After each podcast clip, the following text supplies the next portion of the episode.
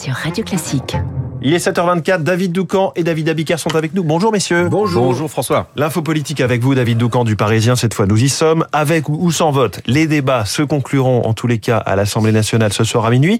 À cette heure, il y a un enseignement à tirer, selon vous, euh, qui porte sur les finances publiques. Oui, parce que quoi qu'il arrive, c'est une certitude. La réforme des retraites rapportera moins que ce qui était prévu. Lorsqu'Elisabeth Borne l'a présentée le 11 janvier, elle devait euh, permettre de renflouer les caisses du régime à hauteur de 18 milliards d'euros par an à partir de 2030. Par rapport à la promesse de campagne, avec l'âge légal à 65 ans et non 64, ce chiffre représentait déjà une perte de rendement estimée à 35%. En d'autres termes, les concessions faites à LR et aux syndicats, avant même la présentation par la Première ministre, avaient déjà entraîné une baisse d'à peu près un tiers des économies que la réforme des retraites aurait pu engendrer. Et depuis, pour faire plaisir à LR, Elisabeth Borne a rajouté une modification du dispositif carrière longue qui coûtera 700 millions d'euros. Sur cette somme, 200 millions sont financés en éliminant les forfaits de cotisation sociale sur les licenciements et les départs volontaires, mais il reste 500 millions à trouver pour ne pas amputer le rendement de la réforme d'un demi-milliard supplémentaire. Bref,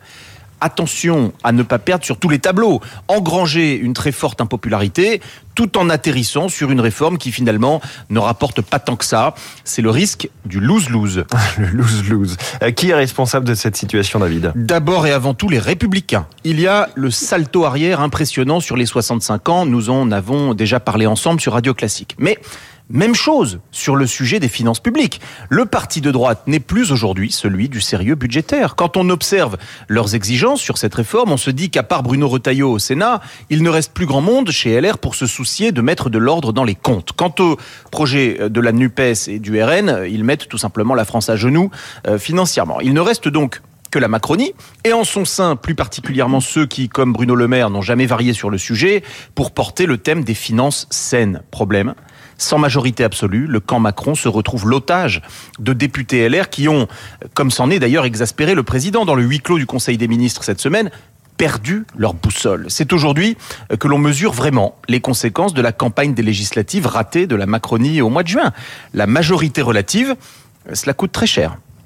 L'info politique de David Doucan. Merci beaucoup. On vous retrouve euh, aussi en podcast. Euh, on tape l'info politique dans une plateforme ou sur radioclassique.fr et on vous écoute en replay. David Abiker, les titres de la presse. Dernier avertissement avant blocage. Dernier avertissement avant blocage, c'est la une du Midi Libre après la journée de mobilisation hier, notamment à Albi, toujours mobilisé par milliers, titre l'Est républicain. Objectif 7 mars, titre la Provence. Pour Libération, il va falloir gueuler plus fort, c'est élégant. Le Figaro parle plutôt de cri ce matin, le cri d'alarme des soignants qui refusent l'euthanasie. Quant à l'opinion, il s'intéresse à l'inflation qui pourrait bien raviver la colère des gilets jaunes. Deux dirigeants économiques à la une ce matin, Luca Demeo, le patron de Renault, qui redevient rentable en une des échos, et Christelle Edman, la patronne d'Orange, à la une de la tribune Orange, qui revient à ses fondamentaux après les tentatives de diversification. Merci David Abiquier. À tout à l'heure, 8h30 pour la revue de presse complète de Radio Classique. Ce sera avec Renaud Blanc. Bonjour Renaud. Bonjour François. Vous nous accompagnez jusqu'à 9h avec au programme ce matin Premier invité, Shura Makaremi, anthropologue franco-iranienne. L'Iran, cinq mois après la mort de Massa Amini, presque plus de manifestations dans le pays. Mais le régime des Mollahs a-t-il pour autant maté la révolte? La réponse de Shura Makaremi juste après le journal de Charles Bonner. 8h05, nous serons en ligne avec Dominique Andolfato, spécialiste du syndicalisme en France. Cinquième journée hier de mobilisation contre la réforme des retraites. Le couple Philippe Martinez, Laurent Berger. La lune de miel se poursuit, mais jusqu'à quand Dominique Andolfato dans le journal de Lucille Bréau? 8h15 dans le studio de Radio Classique. Bruno Tertré de la Fondation pour la recherche stratégique. Nous parlerons avec lui de sécurité et de nouvel ordre mondial avec la conférence Dominique qui regroupe près de 150 chefs d'État et de gouvernement. Bruno Tertrais dans les stars de l'info. Rendez-vous à ne pas manquer. Vous n'oubliez pas Esprit Libre. Cécile Cornudet, Jean-Marie Colombani, Esprit Libre, juste après la revue presse de David Abiker. Mais tout de suite,